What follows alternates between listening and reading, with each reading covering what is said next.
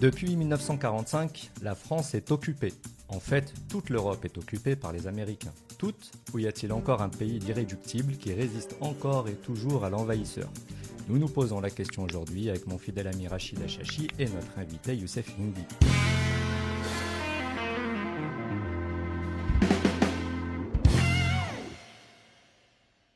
Rachid, bonjour. Bonjour Asdine, bonjour cher ami Youssef. Youssef, bonjour. Pour l'invitation. Avec plaisir, bah, merci de l'avoir accepté. Euh, vous avez publié dernièrement un dossier en vente sur strategica.fr intitulé Guerre économique et lutte de classe transversale, États-Unis contre Europe. Un titre euh, assez clair. J'invite donc nos auditeurs à se le procurer. Il coûte, je crois, 5 euros, si je ne dis pas de bêtises. 7. 7 euros, voilà, précisément. C'est l'inflation. c'est de l'inflation. Les dossiers aussi augmentent. Oh, dépêchez-vous de l'acheter du coup, parce que le mois prochain, peut-être qu'il va augmenter encore. Mais euh, en tout cas, ça vous fera économiser des heures de lecture, parce qu'il est assez synthétique. Euh, d'entrée de jeu, vous commencez donc ce dossier en disant que les Américains sont un prédateur et la pro-européenne euh, et l'Europe, pardon, une proie. Moi, ça m'a fait tout de suite penser à l'emblème des États-Unis qui est un aigle, et pas n'importe quel aigle, puisque c'est un aigle de mer, c'est son surnom, un pirargue à tête blanche, euh, qui représente assez bien la thalassocratie, euh, donc l'empire de la mer qu'est les États-Unis. Et ce pirargue a la particularité de s'attaquer en priorité aux proies faibles ou malades, et de chasser donc en mer. Voilà, donc Rachida Chachi, bonjour, merci encore. je voulais en profiter voilà, pour euh, faire un peu de symbolique. Donc, euh, les États-Unis sont un prédateur et l'Europe une proie. Qu'est-ce que vous avez? Je, vous laisse, je vous laisse euh, comme d'habitude, je vous laisse faire le travail. D'accord. Alors, pour présenter les grandes lignes de, de ce dossier-là, il y a un aspect géoéconomique, donc État contre État, disons. L'État américain en guerre économique contre euh, les États euh, européens. Mhm. Et euh, aujourd'hui, c'est d'autant plus flagrant avec les sanctions soi-disant contre la Russie, mais ce sont d'abord des sanctions contre, contre l'Europe, contre les économies européennes, puisque ce sont elles qui sont prioritairement pénalisées. La destruction des, des gazoducs Nord Stream 1 et, et Nord Stream 2, les conséquences, euh, on, les voit notamment par euh, un appel d'air organisé par les États-Unis qui euh, pousse les entreprises, notamment allemandes mais aussi françaises, à s'installer sur le sol, américain. Et il y a un deuxième aspect qui est moins visible, c'est une, guerre entre, là, qui est transnationale, euh, qui, qui, dépasse les États, qui est une guerre entre ce que j'appelle l'économie fictive, donc le monde de la finance, et, euh, et l'économie réelle. Donc cette, cette guerre est en train de, de s'exacerber. C'est quelque chose que j'avais commencé à percevoir il y a un certain nombre d'années, et, et, notamment au début du, du Covid-19. Et j'avais identifié le, le Covidisme euh, comme, entre autres choses, un, un moyen euh, d'accomplir un projet, le projet de la finance, de euh, destruction de, de l'économie réelle. Et là, euh, là, on sort de l'approche purement économique pour aller dans le monde de, de l'anthropologie. On en parlera peut-être. Et donc, cette, cette guerre opposant l'économie fictive à l'économie réelle peut conduire à ce que j'appelle dans le dossier une lutte de classe transversale. Voilà. Ah, alors, juste pour compléter avec euh, la dimension symbolique, euh, effectivement, l'aigle américain tient dans une patte euh, des branches d'olivier, symbole de la paix et de la diplomatie, et dans l'autre des flèches, symbole de guerre. Et en alternant entre les deux, en fonction du contexte. C'est des gens très pragmatiques, les Américains, qu'on le veut ou non. Et au niveau économique, on peut le voir en termes de phase c'est que après la Deuxième Guerre mondiale, il y a eu une phase où les États-Unis voyaient l'Europe comme étant un marché potentiel pour écouler le surplus de marchandises, car rappelons que durant la Deuxième Guerre mondiale, l'économie américaine était entrée dans un régime d'économie de guerre avec des moyens de production jamais atteints dans son histoire et qu'il fallait écouler pour éviter écouler le stock pour éviter d'avoir une crise de surproduction. Et donc tout le plan Marshall et tous les milliards investis en Europe n'étaient pas faits euh, pour les beaux yeux des Européens, mais étaient faits pour créer du pouvoir d'achat afin de pouvoir acheter les marchandises américaines. Et donc, l'enclenchement de cette mondialisation euh, à grande vitesse, avait pour objectif uniquement d'offrir des parts de marché aux industriels américains. Or, il se trouve que graduellement, le marché européen est entré dans un schéma de saturation à partir des années 70, quand on a parlé de la stagflation, avec euh, une inflation galopante et un chômage qui ne cessait de croître, et que les Américains étaient confrontés à un schéma où il fallait opérer un basculement économique du côté asiatique au détriment euh, des partenaires européens, et ça a donné le tournant néolibéral et les vagues de délocalisation vers la Chine.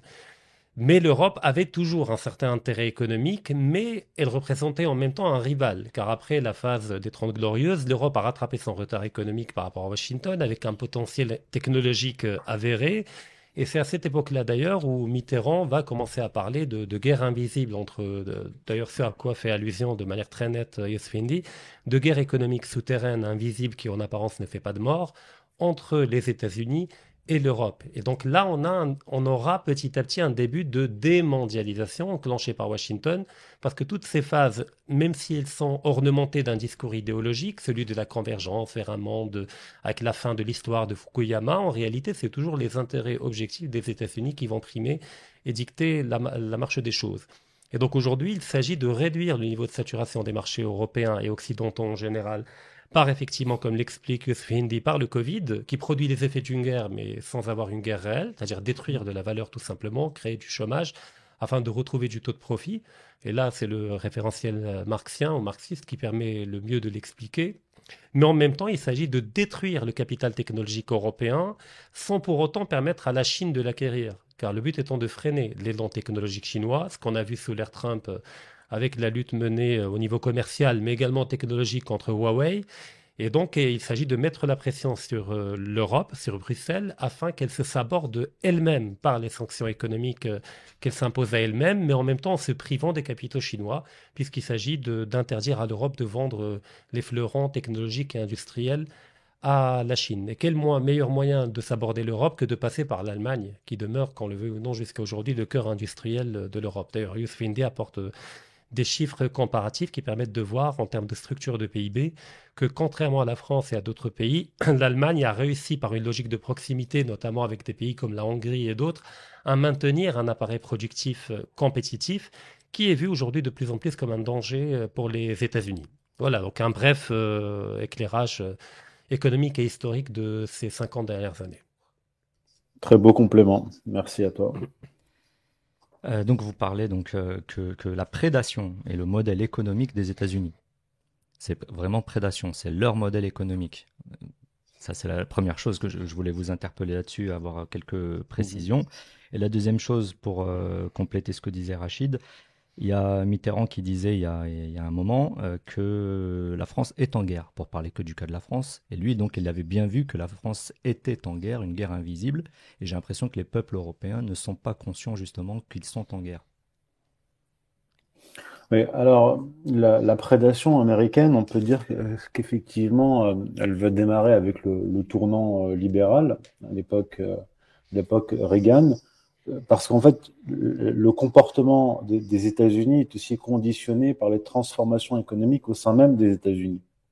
Et en fait, on passe euh, dans les années 70, euh, 80 euh, d'un système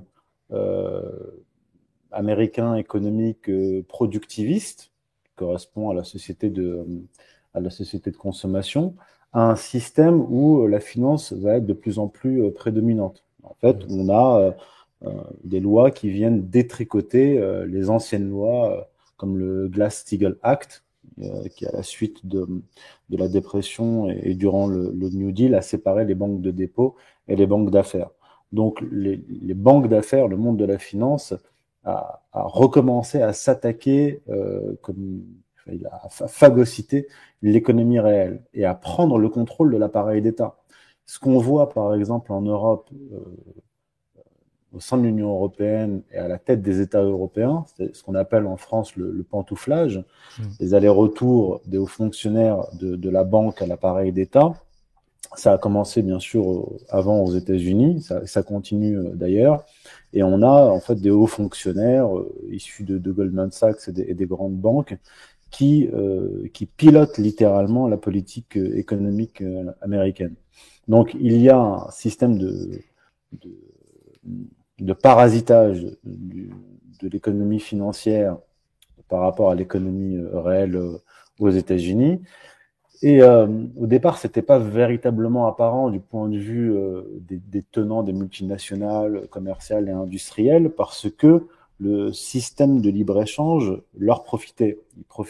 À la, à la haute finance, comme une comme l'a dit euh, Rachid, qui délocalisait vers, vers l'Asie, donc avec des coûts de production euh, inférieurs, et qui leur permettait donc de dégager des, euh, des, profits, des profits importants.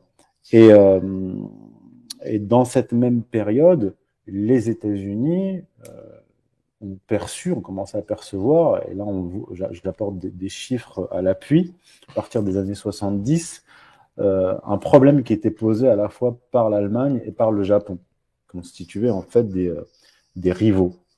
Et il s'agissait, euh, du point de vue américain, de, euh, de détruire ces rivaux. Alors pour ce qui est de l'Union européenne, ça, ça, s'est fait en, en, deux temps. Premier temps, instauration de l'euro euh, qui a profité à l'Allemagne. Donc l'Allemagne, l'industrie allemande qui a bénéficié de l'euro, qui est en fait un, un Deutschmark euh, continental, a détruit euh, l'industrie française et l'industrie euh, l'industrie italienne. Donc l'Allemagne, qui est le Gauleiter euh, jusqu'à présent des États-Unis en Europe, avait une, une, sorte de deal implicite avec les États-Unis. En gros, euh, les États-Unis ont utilisé l'Allemagne comme gouverneur de, de l'Union européenne et en contrepartie, elle avait une monnaie, une monnaie commune qui lui permettait de dégager des, profits importants et de détruire les, industries italiennes et, françaises concurrentes. Et, là, en fait, on arrive à, la phase, à la phase ultime où euh, les États-Unis, euh, en gros, euh, sont en train de régler leur compte à, à l'Allemagne, qui a été très utile jusqu'à présent. Mais au sein même des États-Unis, il y a un, il y a un conflit. Donc, il y a cet État qui est prédateur, pour reprendre les termes mmh. de James Galbraith, euh, un État qui est prédateur, qui s'attaque aux, aux, aux, économies concurrentes, mais au sein même de cet État euh, américain prédateur, il y a une lutte interne, comme je l'ai dit, entre l'économie financière, entre le, le, monde de la finance et le monde, euh, le, le, monde industriel. Et ça a été incarné, cette lutte, par euh, Donald Trump, qui représentait en fait euh, les tenants de l'économie réelle et qui, arrivé au pouvoir, est revenu à une, à une, réindustrialisation, une politique protectionniste des États-Unis, notamment contre la Chine, puisque les États-Unis ont, les multinationales américaines ont utilisé les États-Unis pour dégager un taux de profit euh, plus important avec le système de, de libre-échange. Et, et, avec Donald Trump, on est revenu à, euh,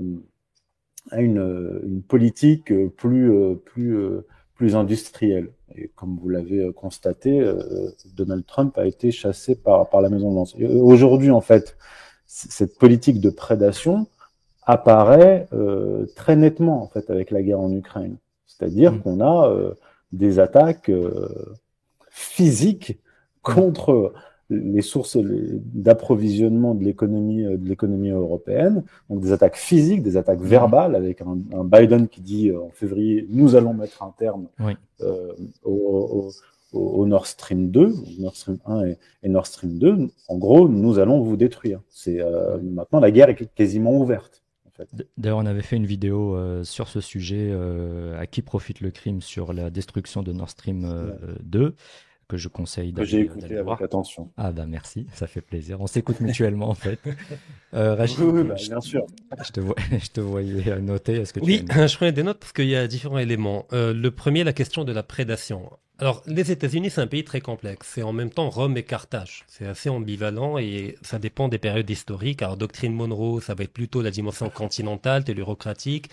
Les périodes d'ouverture, euh, ça va être plutôt thalassocratique. Mais par contre, il y a une constante c'est que l'imaginaire américain est pas, de par son origine, un imaginaire de piraterie, euh, dans la continuité de la logique britannique, euh, qui s'est fondée sur une logique de corsaire également, de, de pirate, qui par la suite a été institutionnalisée par une marine royale et qui, du côté américain, prend une autre logique, et puis c'est la logique du Far West, euh, cette logique d'étendue disponible à souhait que l'on peut conquérir, piller et même génocider les populations qui y habitent.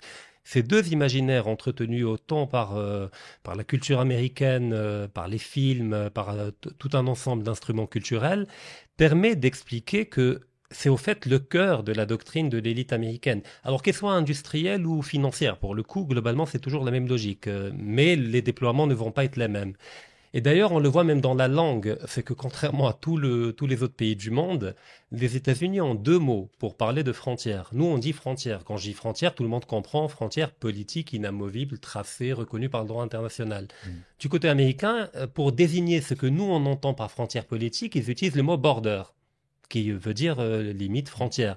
Mais ils ont un autre, mot, un autre mot qui, qui se dit frontière, euh, F-R-O-N-T-I-E-R, pardon pour mon accent horrible, mm. Qui ne veut pas dire la frontière politique, mais qui veut dire un, horizon qu'il faut repousser en permanence. C'est un peu l'horizon qui a permis aux États-Unis de gagner en territoire de par leur histoire en annexant le Nouveau-Mexique et en allant de la côte ouest à la côte est. Et pour eux, aujourd'hui, cette frontière ne se situe pas et ne coïncide pas avec les frontières politiques de Washington, mais désigne leur zone d'influence qu'il faut étendre en permanence et qui est une forme d'espace vital anglo-saxon qu'il faut étendre, domestiquer, euh, exploiter au maximum, et ça prend différentes formes, dont le droit américain qui est un droit extraterritorial, et donc qui peut effectivement s'appliquer à la Suisse, à différents pays, qui interdit aux pays de commercer avec l'Iran, de commercer avec la Russie aujourd'hui. Donc c'est la logique de frontière davantage que la logique de border. Deuxièmement, Yosefinde a raison d'évoquer le Japon. On a parlé tout à l'heure de l'Union européenne. Le Japon, effectivement, on parle de miracle japonais après la Deuxième Guerre mondiale, a fini par rattraper son retard technologique économique à tel point que dans le domaine de l'électronique, mais même de l'automobile avec Toyota, il a commencé à devenir un rival redoutable pour l'industrie américaine, à tel point que Washington s'est ingéré dans la politique monétaire japonaise pour obliger le Japon à apprécier sa monnaie qui était jugé trop déprécié et donc qui constituait un avantage compétitif euh, pour le Japon.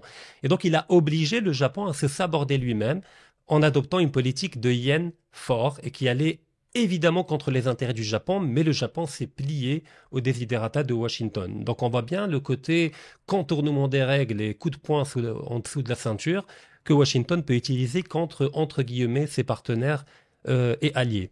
Concernant l'Allemagne, effectivement, il pas raison, euh, l'euro a été bâti autour du marque et euh, l'intégration des pays européens à l'euro, pas tous, la Pologne et quelques pays mineurs n'en sont pas membres, n'en sont pas membres, a été un instrument euh, qui a servi de carcan pour la plupart des économies européennes qui n'avaient pas l'avantage absolu en termes de compétitivité industrielle de l'Allemagne et qui a fait que le marché européen est très rapidement devenu une forme de précaré allemand, puisque les deux tiers des exportations allemandes se font à l'intérieur de la zone euro tandis que les Européens ont du mal à commercialiser leurs marchandises euh, en, Allemagne. Et donc, quelque part, euh, l'Allemagne, qui au départ était une locomotive industrielle de l'Europe, est devenue un vampire qui phagocyte l'appareil productif des autres pays européens. D'où le fait qu'en France, on a des pays, euh, des, des mouvements politiques et des personnages qui défendent l'idée de sortir de l'euro en ayant très bien compris que l'euro était le moyen pour l'Allemagne de phagocyter l'économie européenne. Mais, mais il est important de noter que l'Allemagne a depuis relativement euh, quelques années perdu le contrôle de l'euro, notamment depuis la crise de 2008 où on a vu que ce sont les Américains, à travers des mecs à eux, de Goldman Sachs, comme Mario Draghi, qui ont été parachutés à la tête de l'Union européenne, qui ont euh, ôté à l'Allemagne cet instrument qu'est l'euro, parce que l'Allemagne l'utilisait dans une logique d'orthodoxie monétaire, donc d'éviter de, recourir à la planche à billets, éviter le surendettement. Donc on avait ce qu'on appelle l'ordolibéralisme allemand qui prédominait. Avec Mario Draghi et avec Goldman Sachs à la tête de la Banque centrale européenne, l'euro n'est plus un instrument allemand contre l'Europe, mais c'est devenu un instrument américain contre toute l'Europe, y compris l'Allemagne. Et on a vu même durant le Covid que cette politique de euh, monétaire expansionniste, recours systématique à la planche à billets en créant des milliers de milliards d'euros, eh ben, finalement c'est pour liquider cette fois l'Allemagne également et pas uniquement les économies européenne. Et Youssef a raison d'évoquer, d'ailleurs, il y a eu une rencontre entre Scholz et Biden euh, juste euh, avant le, commencement du conflit en Ukraine, où euh, un journaliste avait demandé à Biden, au fait, l'Allemagne contrôle le Nord Stream 2, et donc comment allez-vous obtenir que l'Allemagne arrête le pipeline, le gazoduc? Et bah, Biden a dit, ne vous en faites pas, on a les moyens de le faire. Donc il l'a dit devant Scholz, c'est-à-dire il dit devant Scholz aux journalistes, au fait, j'ai les moyens d'annihiler la souveraineté allemande et d'obliger l'Allemagne à aller contre ses propres intérêts. Donc là, on est effectivement dans un schéma de, vassalisation intégrale de l'Allemagne, d'une Allemagne qui a toujours joué un rôle ambivalent de soumission relative à Washington tout en développant son hégémonie en Europe. Aujourd'hui, c'est fini pour tout le monde, autant pour les Allemands que pour les Européens. Mmh. D'où l'apparente contradiction, l'Allemagne vassale et ennemie des États-Unis. Est-ce que vous voulez préciser quelque chose là-dessus ou on passe au chapitre suivant?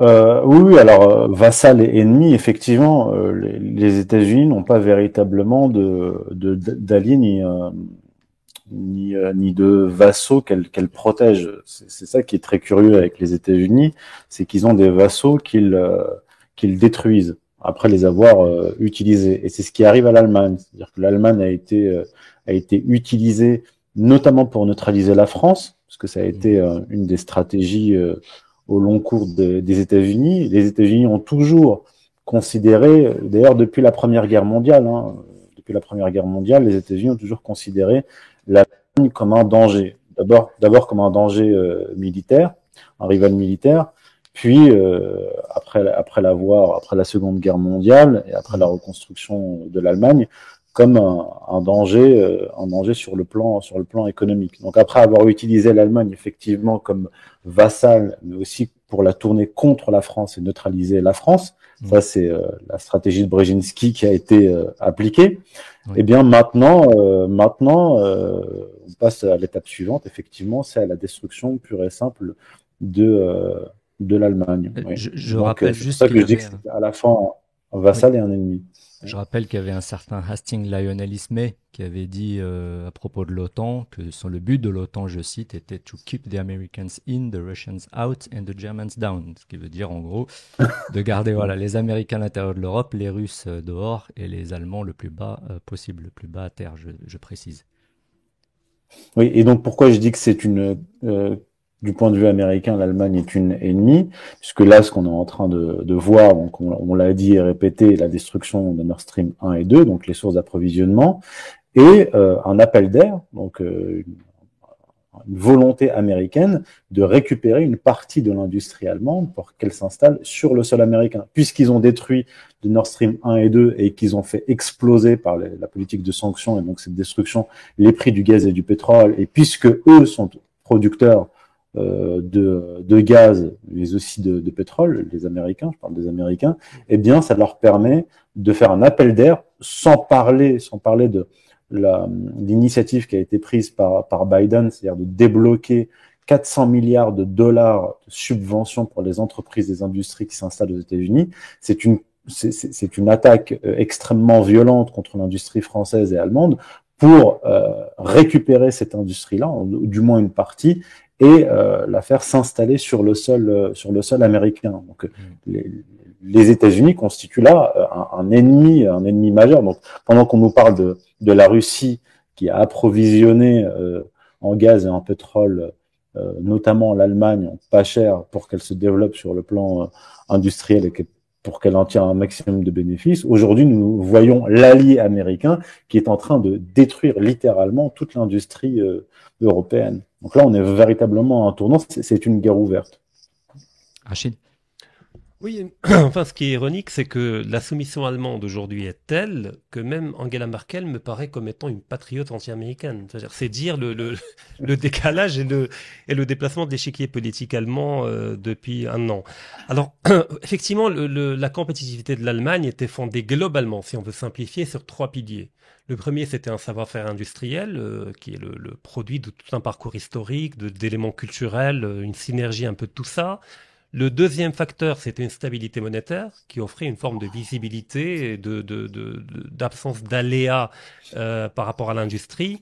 Et le troisième, c'était une énergie pas chère que Schröder avait enclenché euh, dans un rapprochement énergétique avec la Russie et que Mark Merkel n'a pas remis en cause fondamentalement. il a fallu attendre Scholz avec son gouvernement actuel pour voir cette rupture s'opérer. Et au fait, les Allemands, effectivement, les Américains, pardon, sont en train de scier les, trois fondements de la compétitivité allemande. Alors, il y a l'énergie pas chère, ça c'est définitivement clos. Et aujourd'hui, ils seront obligés de s'approvisionner en GNL américain et en pétrole américain qui coûte extrêmement cher euh, du fait du coût de production et de distance qu'il faut traverser, sans parler des pénuries et de la rareté euh, qui va s'opérer parce qu'on n'a pas assez de méthaniers pour transporter le gaz, il n'y a pas assez de centrales de regasification en Europe pour permettre de le fournir, ce qui nous amène au troisième point qu'avait évoqué Yusuf c'est-à-dire que les Américains vont dire aux Allemands, bah écoutez, on a essayé, il n'y a pas suffisamment de méthaniers, bah venez chez nous, ça va être plus facile, on pourra vous fournir du gaz directement et du pétrole directement. Donc en fait, on est dans une logique de, de, table rase où les Américains, pour freiner technologiquement et économiquement les Chinois, cherchent à les priver du savoir-faire européen et du capital technologique européen, mais en même temps, les États-Unis eux-mêmes ayant accusé un retard technologique dans différents domaines, veulent bien s'accaparer ce savoir-faire technologique, peut-être, comme l'explique Sfindi, par une logique de délocalisation, mais dans le sens inverse, c'est-à-dire plus dans le côté asiatique, mais du côté euh, nord-américain. Mais cela, effectivement, va coûter extrêmement cher à l'Allemagne euh, et à l'Europe. Youssef, une remarque là-dessus ou pas? Non, non, là, je pense qu'on a. Alors, on, continue du coup. Donc, le, troisième gros volet, vous abordez l'effondrement économique de l'Europe et un terme que j'aimerais bien que vous précisiez, c'est lutte de classe transversale. Oui, alors, euh, donc là, je vais heurter la sensibilité des libéraux et des marxistes orthodoxes. c'est que ce, qui, ce qui est intéressant dans la période actuelle et dans la séquence que, que l'on vit euh, en Occident depuis ces, ces dernières décennies, mmh. c'est que le système de, de libre-échange et euh, le néolibéralisme a commencé par détruire les, les classes ouvrières. Donc ça, ça a commencé dans les années 80. Puis l'étape suivante, ça a été s'attaquer aux, aux classes moyennes, parce que le système de libre-échange ce n'est pas seulement la délocalisation euh, des usines occidentales vers l'Est, c'est mmh. aussi une pression générale sur les salaires. Euh, vous ne faites pas que mettre au chômage les ouvriers occidentaux. Vous faites, vous, vous, vous mettez en place un système de pression sur les salaires qui est euh, qui est général et qui touche euh, un nombre de catégories socio-professionnelles grandissant. Mmh. Et donc ce processus-là s'est accentué. Euh, on a vu avec la, crise des, subprimes un des effets de ce système de, libre-échange, puisque quand vous euh, faites exercer une pression sur les salaires euh, généraux, eh bien vous avez des occidentaux, notamment des, Américains, qui vivent donc au-dessus de leurs moyens. Et pour pouvoir vivre au-dessus de leurs moyens, il faut qu'ils empruntent. Et cet emprunt massif génère génère une crise. Donc après cette période-là, euh, on a vu euh, mécaniquement des, euh, des, réactions. En France, on a vu en 2013 ce qu'on appelle le mouvement des, des, bonnets rouges. Donc ça a été des, des, des entreprises de, de, transport, donc des chefs d'entreprise et leurs salariés qui se sont révoltés contre une taxe écologique qui a été décidée au Grenelle de 2008 et 2000, en 2013. Euh, vous avez eu euh, le Brexit qui a été un, un des effets en 2016, l'élection de Trump qui a été aussi un autre de ses effets. Et, euh, et, en 2018, les Gilets jaunes, le mouvement des Gilets jaunes, a encore un autre effet de cette politique euh, économique. Et ce qu'on a eu en fait aux États-Unis, ce que j'ai mentionné tout à l'heure avec Donald Trump, c'est, euh, même si ça n'a pas été euh, dit comme ça, c'est une lutte de classe transversale. C'est-à-dire que on arrive dans une séquence où euh, le système économique néolibéral financier euh, s'attaque aux ouvriers, puis aux classes moyennes, puis bien sûr aux PME. Mmh. Et euh, là aujourd'hui, avec cette attaque massive du covidisme et euh, du prétexte de la guerre en, en, Ukraine, contre des grandes entreprises de commerce et des industries. On vient, on vient d'en parler. Et là, là, on arrive dans une séquence très intéressante où ceux euh, qui, euh, à la tête de grandes industries ou de grands commerces, ont bénéficié du système de libre-échange puisque euh, ils avaient des produits fabriqués à bas coût qui leur permettaient de tirer un maximum de, de bénéfices, se retrouvent dans une situation où ils sont rattrapés par le par le système, puisque je sais pas quelqu'un comme euh, Édouard Leclerc qui est à la tête des supermarchés Leclerc, qui a une, une clientèle, euh, disons, de catégorie populaire et, et, classe moyenne, se retrouve dans un problème parce mmh. que sa clientèle n'a plus les moyens de, euh, de faire ses achats et on a euh, des patrons de PME qui vont devoir mettre la clé sous la porte parce que leur facture d'électricité, à cause de cette politique euh, américaine, est multipliée par 4, 5, 6, 7, 8. Et donc, euh, vous avez euh, des, des, des, voix des milieux patronaux en France, aux États, en Allemagne, en, en Italie, qui commencent euh, à taper du poing sur la, sur la table, même si ça, ça, commence timidement, en disant, mais attendez là, vous êtes en train de tous nous saigner. Mm. Et, et, et, et ce monde de la finance qui attaque simultanément l'ouvrier, le petit patron, le patron de PME et maintenant le, le, le chef d'industrie et, et, de grand commerce, euh, est en train, donc on revient à la vision euh, schmittéenne, euh, de mettre en place une, une, comment dire une opposition ami-ennemi euh, qui, qui, va tourner contre lui euh, les ennemis qu'il attaque tous simultanément. Donc mmh. le, le, salarié, le patron de TPE, de PME, PMI et peut-être euh, le grand le, le, grand enfin une partie du, du grand patronat qui euh, qui est directement menacé aujourd'hui. Et la lutte des classes transversales, c'est cela. C'est-à-dire que ce n'est pas une lutte des classes de type euh, classique du 19e siècle, euh, prolétariat contre bourgeoisie, mais euh, prolétariat, classe moyenne, petite bourgeoisie et une partie de la, haute bourgeoisie, commerçante et, industrielle, contre ce monde de, de, la finance qui est en train de détruire l'économie réelle. Donc c'est le monde de la production, mmh. le monde de l'économie réelle contre le monde de l'économie fictive et parasitaire. Est-ce que cette fronde patronale en Europe pourra peut-être euh, voilà, aboutir sur la désignation d'un ennemi commun? Je ne sais pas, moins d'identifier peut-être une frange ou une partie du grand patronat, peut-être pas tout le patronat, pour des raisons alors que je vais expliciter. Alors, premièrement, par rapport au libre-échange qu'a évoqué Indy, je le rejoins parfaitement, je vais juste apporter un complément. C'est que le développement du libre-échange à partir des années 80, ce n'est pas une simple extension naturelle du marché à l'échelle du monde, mais c'est tout un changement de paradigme. Parce que dans une économie protectionniste, euh, du fait de la logique de réciprocité, j'impose des tarifs douaniers aux pays partenaires et ils m'imposent globalement les mêmes tarifs. Et donc moi, en tant que patron d'industrie dans un pays protectionniste, j'ai tout intérêt à bien payer mes salariés. Parce qu'au final, ça va être mes consommateurs. Parce que je, mon principal marché, c'est le marché national du fait du protectionnisme. Et donc, nous, patronat, nous avons intérêt à entretenir une demande solvable et un pouvoir d'achat capable de nous permettre d'écouler notre production. Mm. Mais dès lors que l'on entre dans une logique de libre marché étendue à l'échelle planétaire, moi, patron, désormais, je ne produis plus pour le marché national, mais je produis pour le monde. Et donc, je n'ai plus besoin d'entretenir une demande solvable à l'échelle de mon marché microscopique qu'est le marché national, parce que désormais, j'ai accès au marché mondial. Et donc, le salarié qui était vu comme étant en même temps le consommateur de ce que je produis, désormais est vu uniquement comme un coût de production qu'il s'agit de compresser au maximum, d'autant plus que désormais, effectivement, je peux le mettre en concurrence avec les Vietnamiens, avec les Chinois, avec les Indiens, avec différents pouvoirs d'achat. Or, le problème, c'est que cette logique est une forme d'échapper, de, chevaucher euh, vers l'inconnu, qui permet qui a permis pendant une vingtaine d'années de retrouver un taux de profit, mais finalement cette logique de compression des salaires finit par rattraper le mode de production capitaliste. Parce que les salaires chinois ne vont pas éternellement demeurer bas, puisque en rattrapant le retard technologique et économique, les salaires finissent par augmenter en Chine, et donc le capital va chercher la misère ailleurs pour retrouver le taux de profit, donc il va en Inde, après en Inde ça rattrape le pouvoir d'achat, il va chercher ailleurs, mais la planète elle est, grande, mais elle est limitée, donc à un certain moment, on se retrouve avec un schéma de convergence des pouvoirs d'achat par la baisse de ceux des Occidentaux et par la montée de ceux des Asiatiques, et donc la délocalisation perd de sa substance de fait.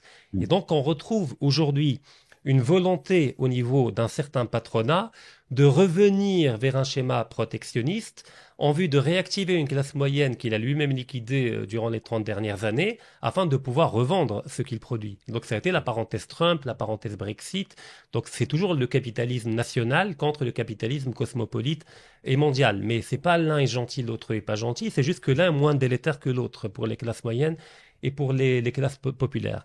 Alors par rapport à la fronde patronale, pour l'inscrire dans cette logique-là, là encore, il y a eu un changement de paradigme au cœur même du monde industriel c'est que durant toute la période fordiste, euh, depuis la Deuxième Guerre mondiale euh, jusqu'aux années 70, l'industrie autant américaine qu'allemande était organisée, organisée selon une logique familiale et dynastique.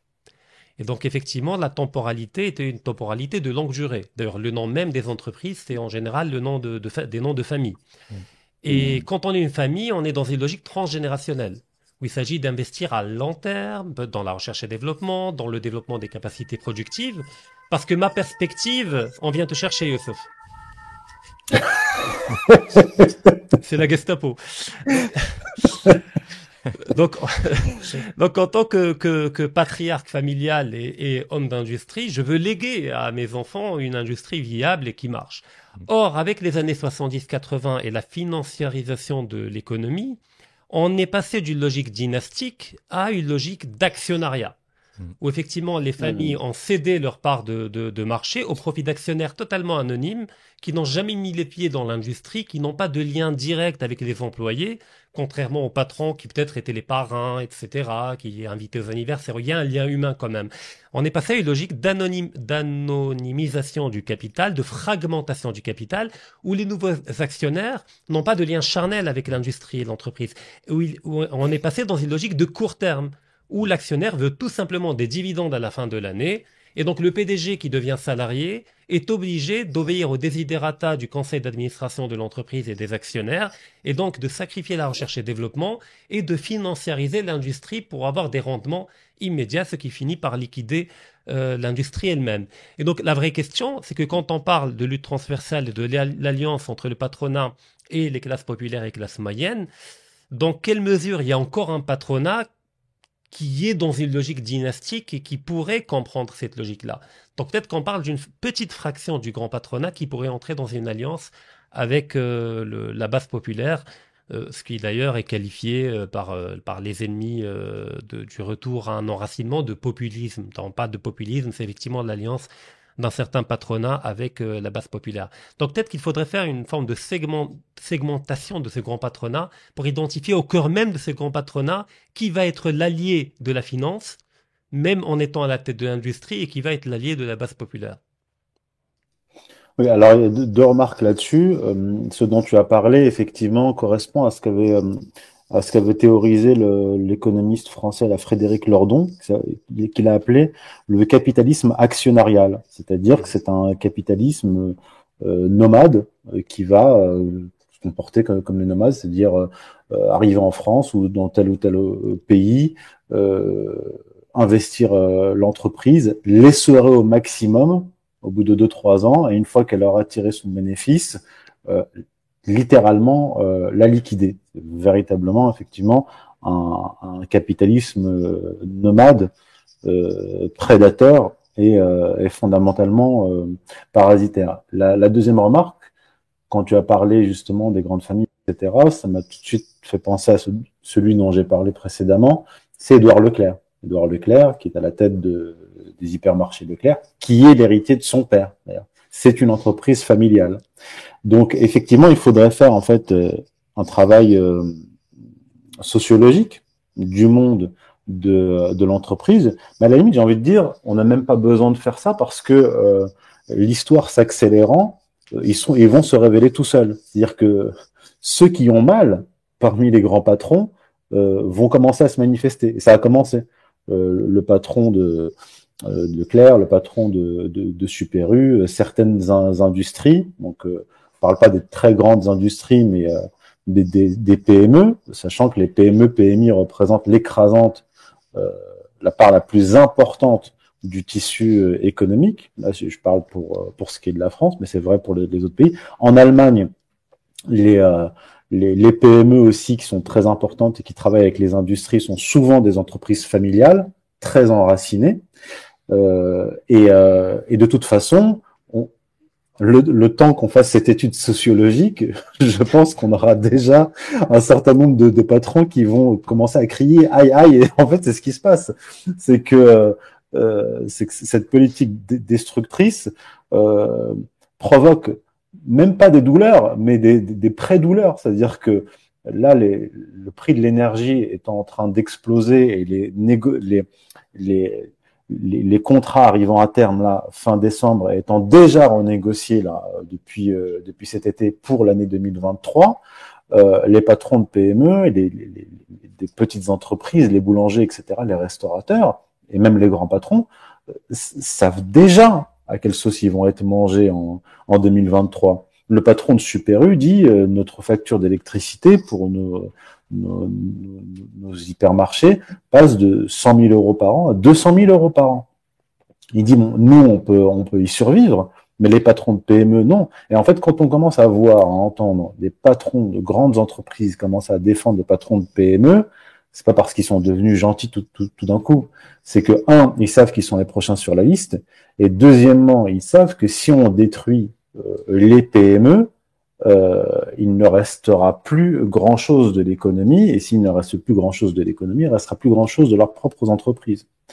Donc c'est une euh, c'est une guerre à mort, et moi je, parle en fait de cette lutte. Euh, bon, ce n'est que récemment que je, l'ai qualifié de lutte de classe transversale, en fait, j'en parle depuis depuis quelques années et il suffit d'attendre que euh, que ça se passe. Il suffit d'être d'être un peu patient et l'histoire s'accélérant, on va très rapidement, je pense, commencer à voir s'opérer cette alliance. Mais encore une fois, on n'a pas besoin de la majorité des gens.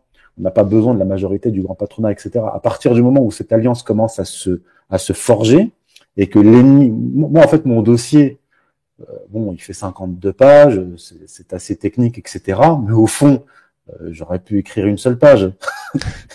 L'objectif du dossier, c'est de désigner l'ennemi. J'aurais, j'aurais simplement pu faire une liste. bon, les, les non, faire que noter la liste, tu vois, ouais, tout à fait. voilà, mais, mais, en gros, c'est ça, c'est ça l'idée. Hein. C'est, il euh, n'y a pas besoin d'être un, d'être un, un, économiste, mais simplement euh, de s'investir dans le champ du, politique, utiliser quelques outils euh, euh, économiques, faire un petit peu de prospective. Et, moi, en fait, ce, dossier-là, je, le livre aussi à ces gens-là, aux futurs dirigeants, à une certaine élite intellectuelle, à certains patrons, à certains euh, hauts fonctionnaires qui sont liés à ce monde-là de, de, de l'industrie et de l'économie réelle. Je, leur livre ça comme une sorte de début de petite recette. Voilà. Après, oui. advienne que pourra. Hein. Alors au niveau des PME et des pays, on est tout à fait d'accord. Je veux dire, c'est une alliance naturelle qui s'établit déjà. Euh, on l'a vu à travers euh, les gilets jaunes, où il y avait quand même un soutien des petits patrons par rapport aux, révoltes des classes, euh, des, classes déclassées d'ailleurs.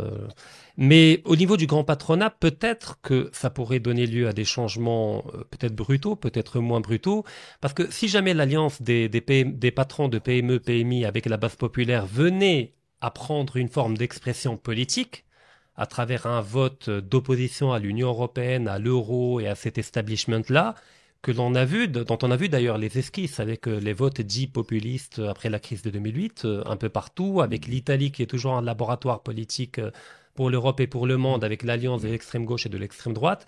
Donc si jamais on a une expression politique de cette révolte-là, ça donnera lieu peut-être à un État ou à des gouvernements capables de nationaliser les grands groupes constitués euh, d'un capital fragmenté afin de les reprivatiser dans une logique peut-être même corporatiste ou de coopérative euh, où l'usine appartiendra également aux gens qui y travaillent. D'ailleurs, l'Allemagne est un pays qui est prédisposé à cette logique-là puisque c'est une économie très corporatiste où les salariés ont leur mot à dire, où le syndicalisme ne prend pas une forme d'opposition contre le patronat systématique comme dans le cas français, mais prend une forme de concertation et de délibération par rapport à la prise de décision et que peut-être qu'on assistera à une forme de néocorporatisme dirigé par une structure politique qui sera l'émanation de cette alliance entre PME-PMI, patron de PME-PMI et base populaire. Donc il faudra passer par la case du politique avant d'obtenir euh, ce basculement-là.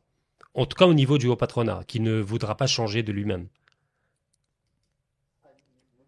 Nécessairement, parce que là, on est euh, effectivement dans le champ euh, dans le champ politique. Et ce que je dis dans le, ce que j'explique dans le dossier, c'est qu'en fait, on a on a deux guerres. On a une guerre économique interétatique, et on, est déjà en France et en Europe, et en France tout particulièrement parce que c'est sa tradition. On est déjà entré dans une guerre civile froide. Et cette guerre civile froide, c'est en gros euh, d'un côté le monde de la finance qui a investi l'appareil d'État. Euh, je rappellerai les propos de, de l'économiste Gaël Giraud qui s'est fait taper sur les doigts récemment et qui en fait dans la continuité euh, de, mes analyses où je combine le politique et le, religieux. Il disait donc chez Thinkerview, écoutez bien, il dit Emmanuel Macron est un enfant soldat de Rothschild et il permet à Rothschild d'accomplir un projet eschatologique. Et Gaël Giraud, euh, c'est pas un complotiste délirant. C'est un économiste qui travaille avec les grandes universités euh, américaines, qui est professeur aux États-Unis, qui travaille avec des, institutions internationales. Donc c'est quelqu'un qui est euh, qui est assez bien placé pour connaître le système euh, économique et qui euh, qui l'a a vu juste quand, il a dit ça. Donc effectivement, on est face à un projet qui n'est pas seulement un projet euh, économique et financier, mais un projet euh, d'ordre euh, théologico-politique et eschatologique. Donc je referme la parenthèse. Donc on a d'un côté ce monde de la finance qui a investi l'appareil d'État, parce que ceux qui sont à la tête des États européens ou de la Commission européenne, etc., sont des gens qui sont très souvent liés au monde de la finance et non pas forcément liés au monde de l'industrie et de, de l'économie réelle, donc qui ont investi l'appareil d'État. Et en face, on a des patrons, euh, des petits patrons, patrons d'industrie, etc. Euh, là, quand on entend euh, l'ancien patron d'EDF ou le patron de Total, donc des grandes des grandes entreprises dans le domaine de, de, l'énergie qui commencent à dire mais attendez on a, je, parle du patron de Total qui, est passé en commission, commission, commission parlementaire. Il dit, mais attendez, on est en train de nous dire que on va, on, va opérer une transition euh, énergétique. Or, on est en train de détruire l'énergie, de se débarrasser de l'énergie qui nous fait vivre aujourd'hui au profit euh, d'un système euh, énergétique qui n'existe même pas encore. Donc il n'est pas stupide.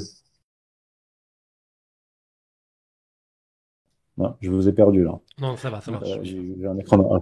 le, projet est un projet dément. Lui parle de prométhéisme, le, patron de Total. Il mais là, on, est face à un projet prométhéisme. Donc ils sont en train de se réveiller, en train de comprendre. Donc on a cette guerre civile, elle est déjà là en fait c'est le monde de la finance qui contrôle les appareils d'État et qui utilise l'appareil d'État pour détruire l'économie réelle. Donc on a déjà les ferments d'une guerre civile euh, froide. On est dans une guerre civile froide qui peut devenir une guerre civile chaude. Hein. Mmh. C'est, euh, je parle pas d'un projet politique. Hein. Je, fais simplement une analyse de la prospective. Je dis voilà vers quoi on va.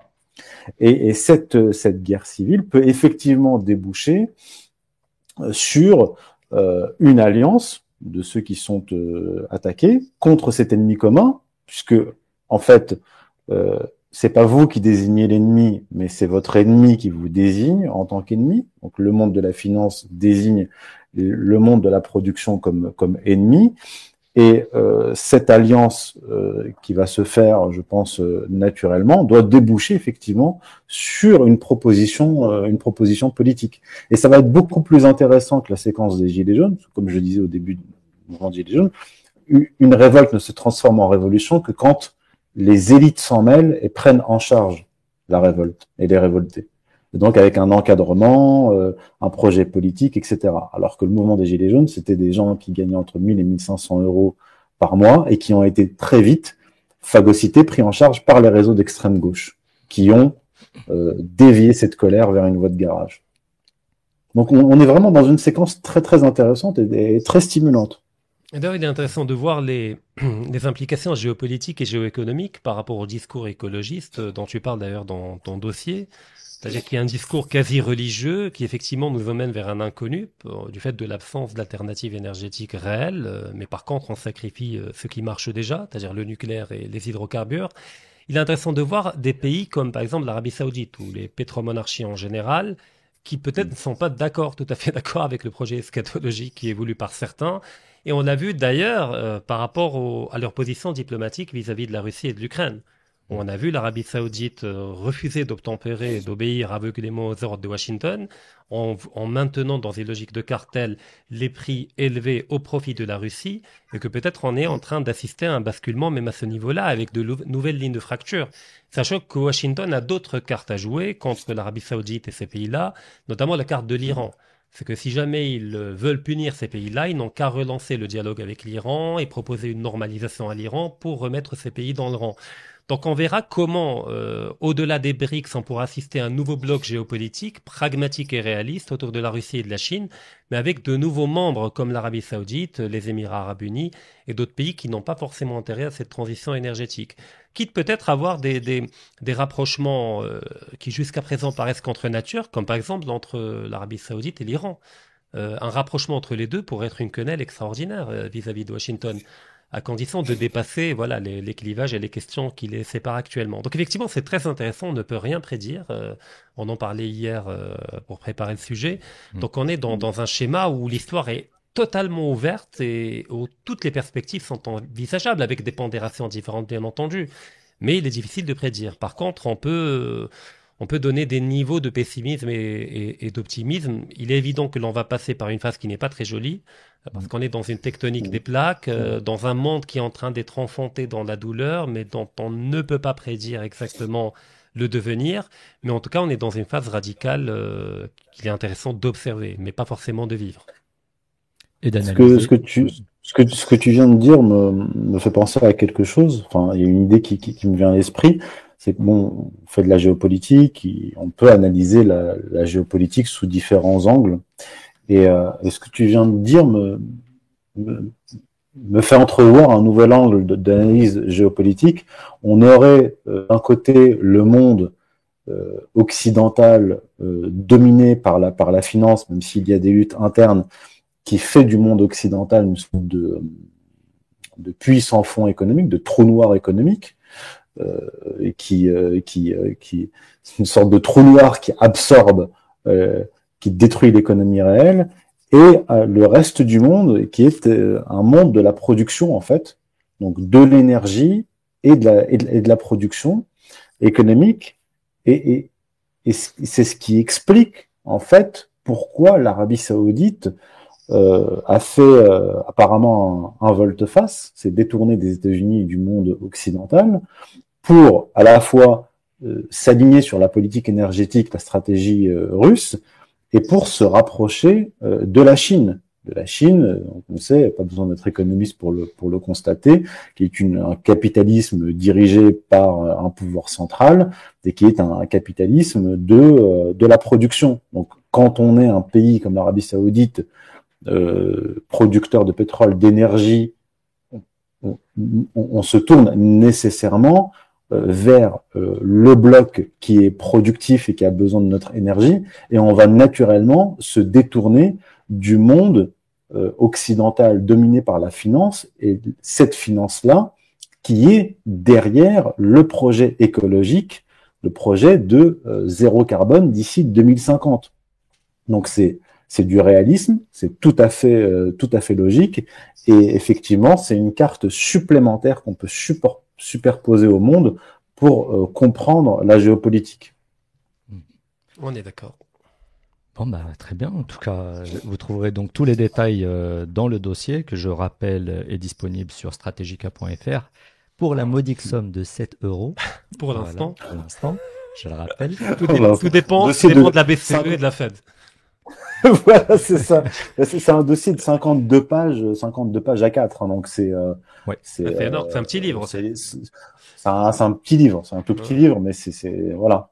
Et d'ailleurs, on va mettre, euh, on va mettre en descriptif de la vidéo des liens vers des articles de Yusuf Hindi qu'il faut absolument lire euh, comme complément et comme éclairage par rapport à ce dossier-là parce qu'il y aborde plus en détail certains aspects euh, qu'il cite, euh, mais qui ne sont pas primordiaux dans ce dossier-là. Mm, mm. Et je, tiens à signaler aussi la, sortie du livre de Pierre-Antoine Plagvan, qui est le cofondateur de, de Stratégica, qui s'appelle Globalisme et dépopulation, mm. et euh, sans lequel on ne peut pas comprendre cette politique écologique et même économique, puisqu'il y a véritablement un projet de dépopulation euh, qui est derrière ce, ce discours euh, écologique et qui permet de comprendre euh, la destruction économique mm. et ce que j'appelle en fait un, un, sacrifice économique. Et il y avait votre livre aussi sur le covidisme, covidisme et messianisme que je rappelle. Covidisme et messianisme. Qu'il faut lire. J'ai tout un chapitre là-dessus justement sur le sacrifice écologique, sacrifice économique, qui est en fait une, une approche sacrificielle et anthropologique de des transformations euh, économiques euh, en cours. D'ailleurs, on le voit déjà dans l'illustration du livre. Mm. Ouais, ouais, les belles oui, illustrations oui, oui, C'est le sacrifice à Moloch. Ouais, tout à fait. Et donc, en fait, l'intérêt de ce genre de dossier, c'est que c'est très synthétique pour les gens qui n'ont pas envie de lire beaucoup de livres ou qui n'ont pas le temps de lire. Ce genre de dossier, je trouve ça très intéressant. Ou bien qui ont, lu les... qui ont lu les mauvais livres. voilà, donc c'est euh, le dossier le dossier, c'est c'est intermédiaire entre le l'article et, le, et le livre. Mm. Ce sont des dossiers qu'on produit en général quand quand il y a urgence, quand euh, voilà l'histoire s'accélère mm. et qu'il faut euh, qu'on n'a pas le temps de, de, de, produire toute une étude qui va prendre des mois et des mois et des voire des voire des années. Mm. Voilà, là c'est un, un, dossier qui vous permet de comprendre la séquence euh, actuelle et cette sorte de petit euh, manuel, je pense. Ben, en tout cas, c'était très clair. Est-ce que vous avez quelque chose l'un et l'autre à rajouter? Bah, Toujours content d'échanger avec notre ami Swindy. J'espère qu'on le reverra très bientôt. Bah, il est devenu un abonné maintenant. bah, je, je, je, je, vais préparer un, un, un, dossier qui complétera aussi euh, celui-là. Hmm. qui sera une toute autre approche et je pense que ça va, que ça va vous intéresser. Et, et je vous remercie pour l'invitation et pour cet échange qui, euh, voilà, là, qui m'a stimulé intellectuellement et qui m'a permis de d'entrevoir de, de, de, nouveaux angles euh, d'attaque. Avec plaisir. en tout cas, c'est notre honneur aussi. Donc, euh, on vous remercie et on remercie les auditeurs de DCTV d'avoir suivi l'émission. Merci à vous. À très bientôt. Merci à tous.